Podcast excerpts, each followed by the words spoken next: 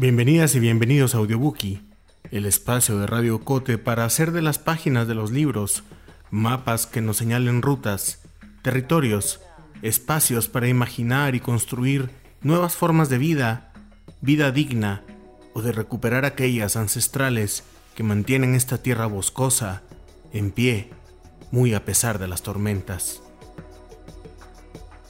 Dedicamos este episodio de Audiobookie al 75 aniversario de la Revolución de 1944, un momento histórico lleno de matices y profundidades que explican el presente no solo de Guatemala, sino de Latinoamérica completa. Para tratar de cruzar ese momento de la historia en un programa como este, tenemos que valernos de partes del mapa y de la generosa imaginación de ustedes o cotescuchas para unir las partes de una historia que no debemos nunca dejar de contarnos. Soy Julio Serrano Echeverría y esto es Audiobookie.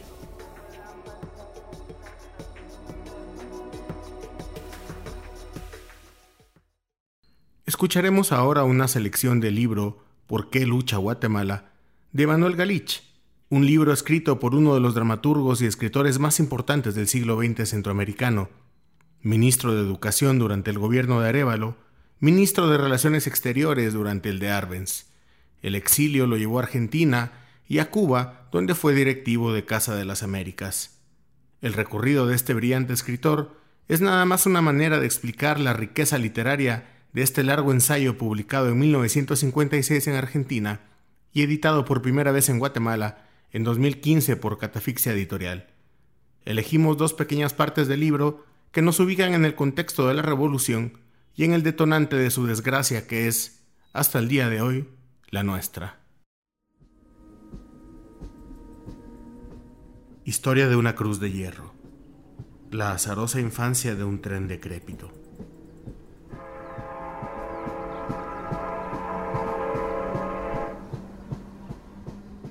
El tren repta lentamente resollando con visible esfuerzo para tramontar, una vez más, la imponente montaña por cuyos pliegues busca la manera de ahorrar el esfuerzo del ascenso.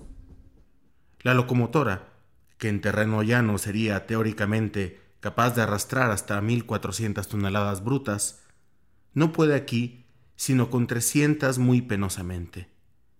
Es que viene desde la ciudad de Guatemala, que está a 5.000 pies sobre el nivel del mar, y debe cruzar una orografía violenta, titánica, para acercarse a las riberas del río Motagua y poder lanzarse por espacio de unos 100 kilómetros llanos a través de las regiones más tórridas del país. Antes de llegar a su destino, Puerto Barrios, sobre el Caribe, ha debido bajar y volver a subir, a veces desde 300 hasta 1500 metros, por una pendiente de no menor del 3%, un verdadero castigo para aquel anciano ferrocarril de más de 50 años de edad, de trocha angosta, y sin otro alivio que filosofar sobre su triste suerte, cuando sabe que, en otros países, los trenes tienen líneas aerodinámicas, se mueven por electricidad o son tirados por locomotoras diésel.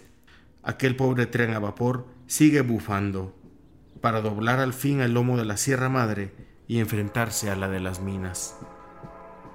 Por su ventanilla, el pasajero que ha aceptado hacer un viaje de unos 300 kilómetros en ocho horas y hasta doce, lentas, mira al abismo desde un altísimo puente de hierro negro, de reminiscencias suicidas, llamado Las Vacas.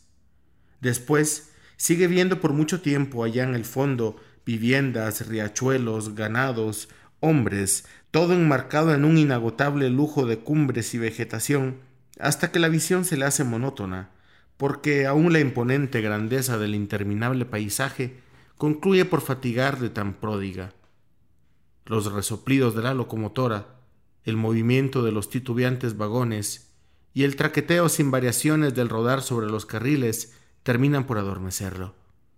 Al mediodía, el calor y las ofertas comestibles de una abigarrada y bulliciosa multitud de mujeres que ofrecen sus canastos cuajados de frutas tropicales le hacen entreabrir los ojos con los párpados mojados en sudor está en el rancho de San Agustín, con un sol perpendicular que ya tiene todos los cuellos de las camisas abiertas, los cuerpos húmedos y los rostros de los pasajeros abotagados. Esa es la antesala de una tierra caliginosa y estéril, donde el césped no es tal sino pelo gris de rata. Sobre una planicie devastada por un clima de fuego, en un horizonte aparentemente quebrado, móvil, en ebullición, como visto a través de un cristal sinuoso de una masa de agua hirviendo. Es el efecto visual de los mediodías aplastantes en esa parte del nororiente guatemalteco. El pasajero se resigna porque sabe que dentro de poco estará en Zacapa y ahí podrá almorzar en un hotel de la misma compañía del ferrocarril y tomar cerveza refrescante que también hace la compañía. Al atardecer estará en Puerto Barrios y no encontrará mesa limpia y cama blanda sino en el hotel de la misma compañía, hecho de madera sobre pilotes para aislarlo del suelo pantanoso, con tela metálica en las puertas para preservar a los pasajeros de los bichos del trópico, Ahí verá negros vestidos de blanco, sirviendo en el comedor y hablando solo en su inglés o en su babélico dialecto caribe. Si se aventura esa noche por las calles del puerto, tendrá que caminar a oscuras o auxiliarse como los otros escasos transeúntes con una lámpara eléctrica de mano, para no caer en alguna de las trampas de fango llamadas swampos. Puede ser atraído por las músicas escandalosas de cinco centavos, en cuyo caso encontrará muchos remedos de nightclub, con prostitutas, marineros borrachos de todas las procedencias y trabajadores del muelle del ferrocarril, aceitosos y fatigados que mitigan sus cóleras reprimidas, sus zozobras o sus inquietudes, escuchando canciones nasales y desesperantes de tan repetidas, bebiendo cerveza y aguardiente y bailando con tristes muchachas prontas a la explosión histérica, a la risa estridente o a la insinuación procaz. Sin embargo, no es seguro que el viajero llegue a su destino en las ocho horas prometidas. Su tren puede detenerse en algún desvío mientras pasan por la vía hacia el mar, arrastrados por dos locomotoras, filas interminables de vagones, por cuyas hendiduras salen hojas verdes como pañuelos de despedida definitiva. En los vagones se lee Compañía Agrícola de Guatemala. No obstante que se está en la costa atlántica, aquellos vagones proceden al Pacífico, son los largos trenes bananeros que están cruzando el país de océano a océano, dueños privilegiados de la vía. Hay que esperar horas frente al cansino desfile. Solo cuando ha pasado, el pasajero podrá continuar su interrumpido y somnoliento viaje.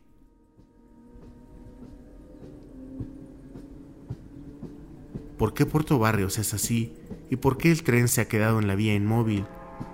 Para comprenderlo, hay que hacer un recorrido tan fatigoso y accidentado como el del propio ferrocarril a través de más de medio siglo. Justo Rufino Barrios tenía entre sus cualidades un amplio y severo sentido nacional sin concesiones. Con ese espíritu nacionalista concibió unir la costa del Atlántico y la del Pacífico de Guatemala por medio de un ferrocarril interoceánico, mediante el propio esfuerzo, sin contratar extranjeros decretó que la obra debía hacerse con recursos nacionales porque los privilegios y amplias concesiones, aunque justificados por la importancia del objeto, siempre entrañarían sacrificio valioso en intereses de una cuasi dependencia hacia la compañía extranjera que se encargase de llevarla a cabo. Suscribió contratos y llevó adelante la obra hasta inaugurar el ferrocarril del Pacífico. A su muerte, en 1885, quedó mucho material rodante acumulado y el sucesor Manuel Lisandro Varías abandonó el sentido previsor y nacionalista de barrios e inició la contratación con extranjeros. No se construyó un solo milímetro de ferrocarril, no obstante haber cedido graciosamente a los concesionarios el material adquirido para aquel objeto. El general José María Reina Barrios, sucesor de Varías y último gobernante del siglo XIX, logró dar vigencia a los pensamientos de su colega y homónimo y construir hacia 1898 dos tercios de la vía que, de Guatemala, había de conducir a Puerto Barrios en el Atlántico, 140 millas hechas con esfuerzo nacional y con un empréstito de más de medio millón de libras esterlinas. Después de 15 años el país parecía, al fin, tener su camino de hierro al norte. Por otra parte, aquellos tres gobiernos habían hecho a trancos ramales que deberían conducir a dos puertos sobre el Pacífico y a la frontera de México, eso significaba conectar entre sí con el mar y con la capital y muy florecientes poblaciones recostadas al pie de la gran muralla andina y a zonas ubérrimas por la composición de las tierras y la variedad de los climas, extendida donde aquella se explaya para morir en el océano. Por los inconclusos ramales estaban cayendo en manos por sucesivos traspasos de las concesiones originales de una compañía californiana, la Guatemala Central Railway Company. Se llegaría a donar en 11 contratos para construir los ramales 3.100 caballerías de terreno, además de prodigar subvenciones y exenciones tributarias, fiscales o municipales, presentes y futuras, y de autorizar a los concesionarios para formar compañías anónimas en el país o fuera de él, con el objetivo de financiar las obras. El beneficio ferrocarrilero del sur occidental estaba naciendo enajenado. Tal era el estilo californiano de la época, en lo tocante a ferrocarriles en los Estados Unidos, como en cualquier parte, aquel estilo consistía en convertir las tierras de dominio público en explotaciones privadas mediante concesiones a ambos lados de la línea. Además, la idea ferrocarrilera entrañaba implicaciones políticas. Fue así, por ejemplo, como la Southern Pacific llegó a ser el mayor terrateniente de California, con gobernantes y legisladores a su incondicional servicio. Era la época de Leland Stanford. Leland Stanford le escribían en su tiempo. Gran magnate que compró la senaduría por cien mil dólares cuando los capitales del este hacían los ferrocarriles del oeste. Siendo así, no podían los capitales ferrocarrileros californianos ofrecer mejores condiciones a la pequeña República de Guatemala que las impuestas a un Estado de la Unión. De ahí que fuera tan importante conservar para la nación el brazo férreo hacia el Atlántico. Pero un gran poder financiero crecía en Nueva York, dispuesto a adueñarse por lo menos del Caribe. Ese gran poder financiero era la United Fruit Company. Simultáneamente, Guatemala caía en manos de aquel letrado que degeneró bien pronto en un tirano abominable y en un ente irresponsable de los intereses nacionales confiados a su cuidado, Manuel Estrada Cabrera. Esta es la azarosa infancia del tren que hemos visto recorrer, abrumado por los años, la ruta de Guatemala al Caribe.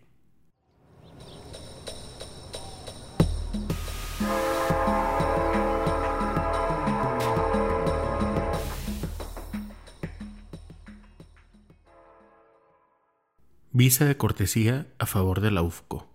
Si al comenzar el siglo la United Fruit Company era ya caudalosa y si con los años se ha venido a ser un torrente amazónico, cuya violencia aplastante e insaciable no admite márgenes y arrasa tanto la soberanía de las naciones como la existencia de sus competidoras, sus orígenes, hacia 1871, son semejantes a dos tranquilos arroyos que corrieran silenciosos e inofensivos. Uno de ellos nació entre Jamaica y los Estados Unidos, cuando el marino Lorenzo Baker descubrió casi por azar, el gran negocio que había en comprar, transportar y vender bananos. Con otras gentes reunió un capital no mayor a veinte mil dólares y organizó una compañía para aquel propósito, la Boston Fruit Company. Era tan bueno el negocio que en cinco años aquel capital fue de más de medio millón. En el ínterin, Minor. Kate se dedicaba a construir ferrocarriles en Costa Rica y una vez dueño de ellos, hizo el mismo descubrimiento de Baker cuando buscaba carga para compensar los gastos de sus vías férreas. Absorbió a los débiles competidores de Costa Rica, Panamá y Colombia y echó los cimientos de un imperio destinado a expandirse asombrosamente. Para ello, creó la Tropical Trading and Transport Company. Baker era dueño de la industria en las Antillas y Kate en tierra firme. Estaban frente a frente, con el Caribe de por medio pero en vez de disputárselo, se dieron la mano y crearon la United Fruit Company, que luego quedó en poder del más hábil, Kate. Los bienes de la Boston fueron apreciados en aquel acto en más de 5 millones de dólares y los de la Tropical en 4. El 80% de toda la producción bananera de la región quedó en poder de la nueva compañía y ésta diversificó sus cultivos. Destinó las tierras antillanas en la producción azucarera. Ese poder tocó suavemente a las puertas de Guatemala como compañía de vapores, que también lo era ya en 1901. La UFCO llevaría en sus barcos correspondencia, fardos postales, diplomáticos, cónsules, empleados amigos del señor presidente, carga, tropa e inmigrantes de Puerto Barrios a Belice, Honduras, Nicaragua, Costa Rica y Panamá, entonces provincia colombiana, y viceversa. Por este servicio se le pagarían 30 mil pesos nacionales al año, se le eximiría de cargas, impuestos y multas, a excepción del papel sellado, y se daría preferencia a sus barcos para despacharlos a cualquier hora, diurna o nocturna. Nada de eso importaba tanto a Kate como una cláusula, en virtud de la cual tomaría el banano de las particulares según los convenios celebrados con ellos, y fijaría por sí el precio a pagarles. Esto encierra la confesión de que la UFCO ya operaba en Guatemala comercialmente sin autorización legal. Con aquella visa de cortesía, la UFCO usó sus innumerables recursos para destruir a los cultivadores particulares de banano, después de haber especulado a su costa mediante el habilidoso sistema de rechazos, y se quedó con las tierras donde aquellos obtenían su sostenimiento y el de su familia. Creados los intereses bananeros, el apetito por el ferrocarril al Atlántico vino solo. El bocado era verdaderamente cardenalicio. Una vía de 300 kilómetros ya construida en sus dos terceras partes, lo ideal para asentar una factoría más de explotación bananera, porque en estas la posesión de los transportes es su principal fuente de beneficios. Lo de la correspondencia solo había sido la ganzúa para alcanzar ese fin. Kate actuó rápida y astutamente. En 1904 obtuvo de Estrada Cabrera el contrato más deplorable que pudo haber suscrito jamás gobierno alguno con una empresa extranjera. Recibió todo lo hecho con el esfuerzo nacional, sin gravamen ni reclamo alguno, en propiedad absoluta, tanta que después de 99 años el gobierno podría comprar el ferrocarril a un precio fijado por árbitros. Recibió también el muelle de Puerto Barrios, las propiedades, el material rodante, los edificios, las líneas teleféricas, las estaciones, los tanques, las vías entre la aduana de la capital y el ferrocarril del sur, los durmientes, los materiales, el terreno ocupado por los estanques, los almacenes de depósito, los muelles, la exclusividad para explotar vías férreas dentro de 20 millas a ambos lados de la línea y las exenciones usuales de toda clase de tasas e impuestos. La avidez de la tierra era inmoderada y revela nítidamente los futuros planes colonizadores del contratista Kate. Obtuvo 30 manzanas en Puerto Barrios, una mía de playa de 100 yardas de ancho a cada lado del muelle y 1500 caballerías elegidas por los propios donatarios de una excelente zona llamada Los Andes. En esas tierras fueron creciendo después las plantaciones bananeras de Kiriway, Virginia, núcleo de un futuro y aplastante emporio verde. Estás escuchando Audiobookie de Radio Cote.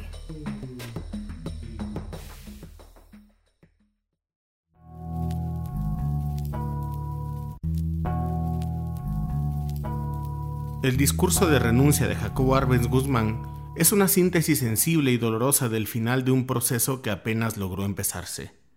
Los gobiernos de la revolución tenían un diseño de Estado que buscaba la implementación de un proyecto modernizador y democrático.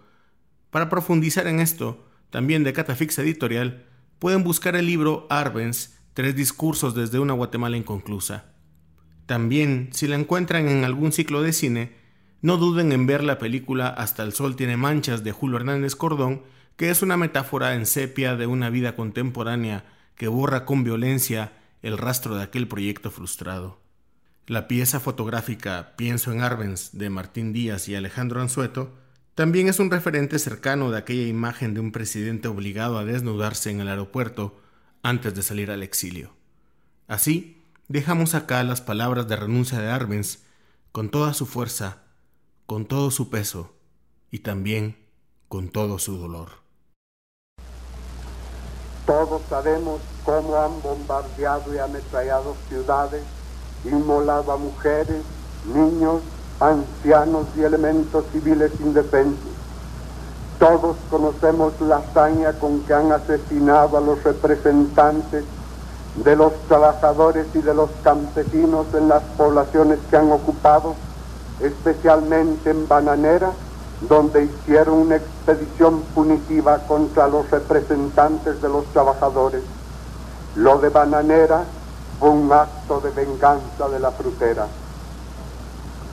Nos hemos indignado ante los ataques cobardes de los aviadores mercenarios norteamericanos que, sabiendo que Guatemala no cuenta con una fuerza aérea adecuada para rechazarlos, han tratado de sembrar el pánico en todo el país, han ametrallado y bombardeado a las Fuerzas Armadas que combaten en el oriente de la República, impidiendo sus operaciones, y hoy mismo han bombardeado y hundido a un barco mercante inglés que cargaba algodón en el puerto de San José. ¿En nombre de qué hacen esas barbaridades? ¿Cuál es su bandera? Todos la conocemos también. Han tomado de pretexto al comunismo. La verdad es muy otra.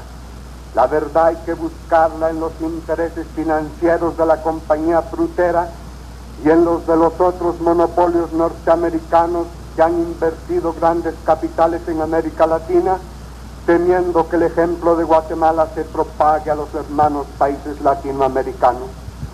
El tiempo se encargará de demostrar que lo que ahora digo es verdad. Sin embargo, ellos se aferran a sostener que el comunismo internacional es el causante de lo que ocurre en Guatemala y en nombre de ello es que tratan de ensangrentar aún más al país y de destruir nuestra economía. Como mi gobierno ha sido acusado de ser de naturaleza comunista, sin que hayamos podido desvanecer que no lo es, aun cuando hemos empleado todos los medios para convencer a los elementos reaccionarios del mundo de que lo sostenido por los círculos gobernantes norteamericanos es una patraña, y como estos círculos harán más despiadada la agresión contra Guatemala, he tomado una dolorosa y cruel determinación. Después de meditarlo con una clara conciencia revolucionaria, he tomado una decisión de enorme trascendencia para nuestra patria en la esperanza de detener la agresión y devolverle la paz a Guatemala. He determinado abandonar el poder y poner el mando del Ejecutivo de la Nación en manos de mi amigo, el coronel Carlos Enrique Díaz, jefe de las Fuerzas Armadas de la República. Yo he depositado mi confianza en el coronel Díaz porque estoy seguro de que él sabrá garantizar la democracia en Guatemala y de que todas las conquistas sociales de nuestro pueblo serán mantenidas. Es por ello que creo que las organizaciones políticas democráticas y todas las organizaciones populares deben prestarle su respaldo y apoyo. Así os lo pido en mi último acto como gobernante de Guatemala. Yo fui electo popular y mayoritariamente por el pueblo de Guatemala, pero he tenido que luchar en condiciones sumamente difíciles. La verdad es que la soberanía de un pueblo no se mantiene si no, tiene, si no tienen los elementos materiales para defenderla. Luchamos hasta donde las condiciones lo permitieran, hasta un punto en que ir más allá se perdería todo lo que hemos ganado desde 1944. Al tomar esta actitud, no pienso más que en el pueblo y por ello he creído de mi deber contribuir hasta el último instante a salvar mucho de lo que conquistamos en los pasados años revolucionarios. La situación militar del país no es difícil, ni mucho menos.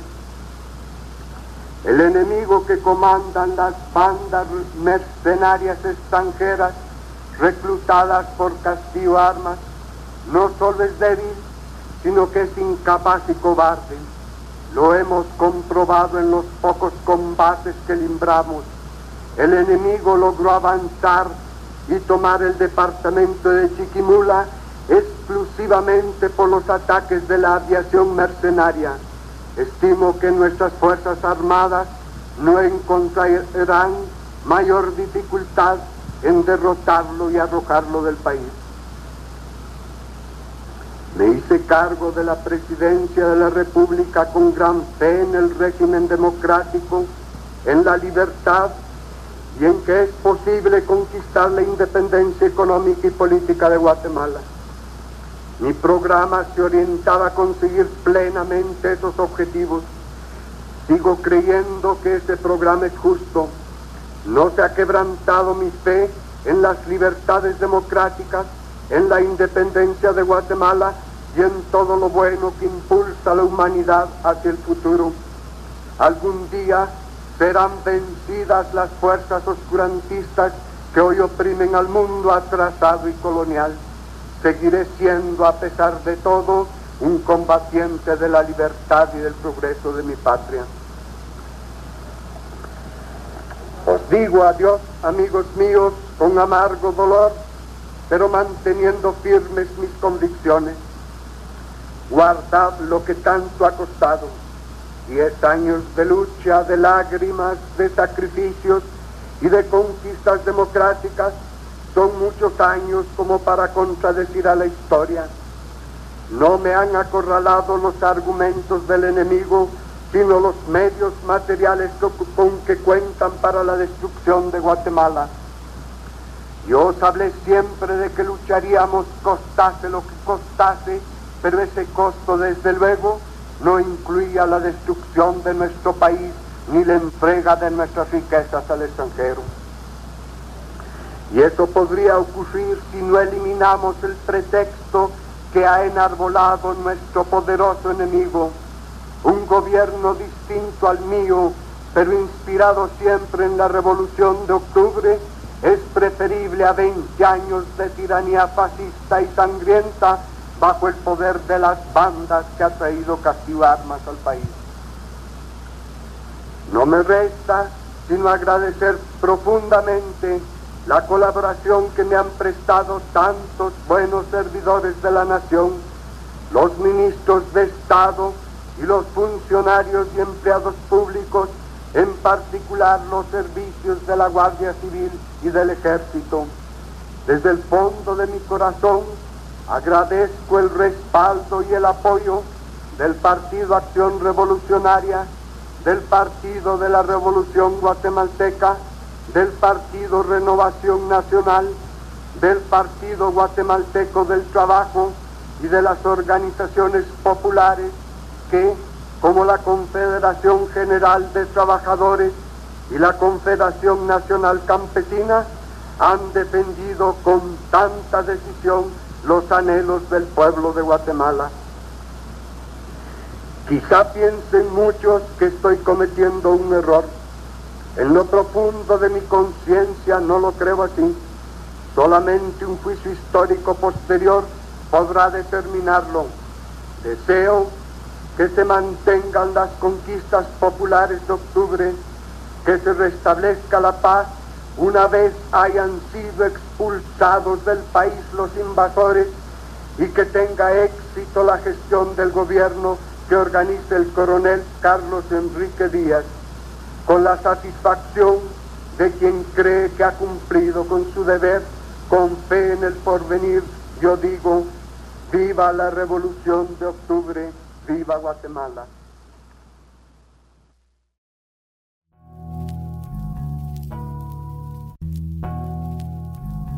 Terminamos esta edición de Audiobookie con la presencia de una escritora fundamental para Centroamérica, Eunice Odio, una escritora potente e incontenible, para quien la identidad también fue un camino de búsqueda.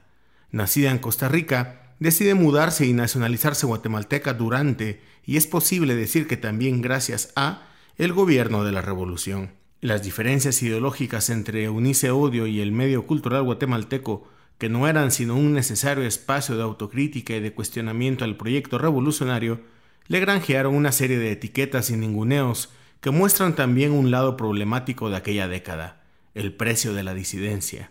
Y otra notoria característica de la revolución, la ausencia de las mujeres en el proyecto. Para profundizar en la historia de esta gran poeta, les recomendamos leer el artículo de Vania Vargas intitulado El tránsito guatemalteco de Unice Odio y el libro Eunice Odio en Guatemala y otros países centroamericanos de Mario Esquivel Tobar. Les compartimos acá una selección de poemas seleccionados y leídos por nuestra compañera Melisa Rabanales. Poema quinto. Esterilidad. El hombre nacido de mujer, corto de días y harto de sinsabores, que sale como una flor y es cortado, y huye como la sombra y no permanece. Tal como flor que sale y es cortada, con la piel por donde huye la risa de los niños, y llena hasta los muslos de tristeza, así es nuestra hermana, en cuyo umbral naufraga el cuerpo de uso eterno. Golpe de viento nuevo inexperto en aromas, y sin rubor azul ya despreciada sombra, escombro de oro en sueños por las ramas. Carne en que tropezara de costado la gracia del alumbramiento, fácil como los signos en reposo por donde llega de la mano el niño. Asomada la rimo, con media flor y apenas medio rostro, y con el vientre en que tembló una piedra, con un desfiladero en cada pecho, sola, venas arriba por los ojos, sola, como el primer hombre cuando descubrió la primera sonrisa y se volvió, de pronto, con todo el cuerpo a flor de fabuloso labio estremecido, más solo que antes, cuando no tenía sonrisa cotidiana que dividir en dos pedazos triunfales, cuando no pensaba en el otro y descendía junto a su piel profunda, roto entre los sonidos venideros, como pájaro en proyecto por los árboles, júbilo de vacío jubiloso como huella que cae clara y sin cuerpo, y no levanta hoja que al volver por el suelo, alta de días, instale al humo su unidad primera. Así es nuestra hermana, secreto cauce quieto, agua sin ruido, nacida de mujer, corta de días y harta de sinsabores, que sale como una flor y es cortada, y huye como la sombra, y no permanece.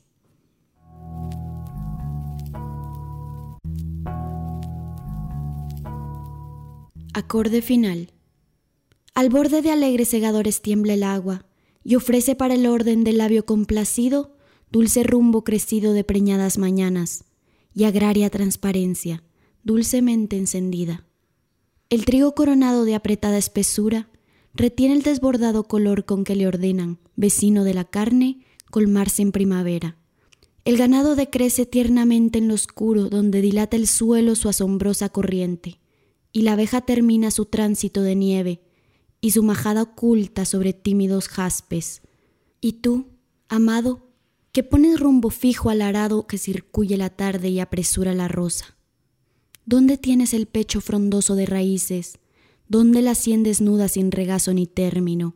Sobre los pastos suaves, cándidos mayorales habilitan la uva en que se aloja el vino, y congregan el clima en que crezca su aroma y reparta en la lengua manojos de alegría.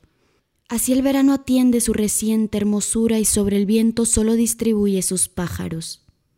Así el nácar esparce su quietud y deleite y su color silvestre reanuda y apacienta. Oh dádivas, oh dones terrestres, oh suaves alimentos, solo agotar la siembra con el pecho, solo desembocar al gozo y detenerse, oh piel, oh ceniza colmada y balbuciente,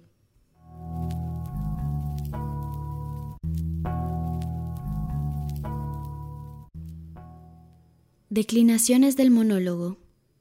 Estoy sola, muy sola, entre mi cintura y mi vestido, sola entre mi voz entera, con una carga de ángeles menudos, como esas caricias que se desploman solas en los dedos. Entre mi pelo, a la deriva, un remero azul confundido, busca un niño de arena, sosteniendo sus tribus de olores con un hilo pálido, contra un perfil de rosa, en el rincón más quieto de mis párpados, trece peregrinos se agolpan. Arqueándome ligeramente sobre mi corazón de piedra en flor para verlo, para calzarme sus arterias y mi voz en un momento dado en que alguien venga y me llame. Pero ahora que no me llame nadie, que no quepo en la voz de nadie, que no me llamen, porque estoy bajando al fondo de mi pequeñez, a la raíz complacida de mi sombra, porque ahora estoy bajando al agónico tacto de un minero, con su media flor al hombro, y una gran letra de te quiero al cinto. Y bajo más, a las inmediaciones del aire que aligerado espera las letras de su nombre, para nacer perfecto y habitable. Bajo, desciendo mucho más. ¿Quién me encontrará? Me calzo mis arterias, qué gran prisa que tengo. Me calzo mis arterias y mi voz, me pongo mi corazón de piedra en flor, para que en un momento dado alguien venga y me llame, y no esté yo, ligeramente arqueada sobre mi corazón para verlo, y no tenga yo que irme y dejar mi gran voz y mi alto corazón de piedra en flor.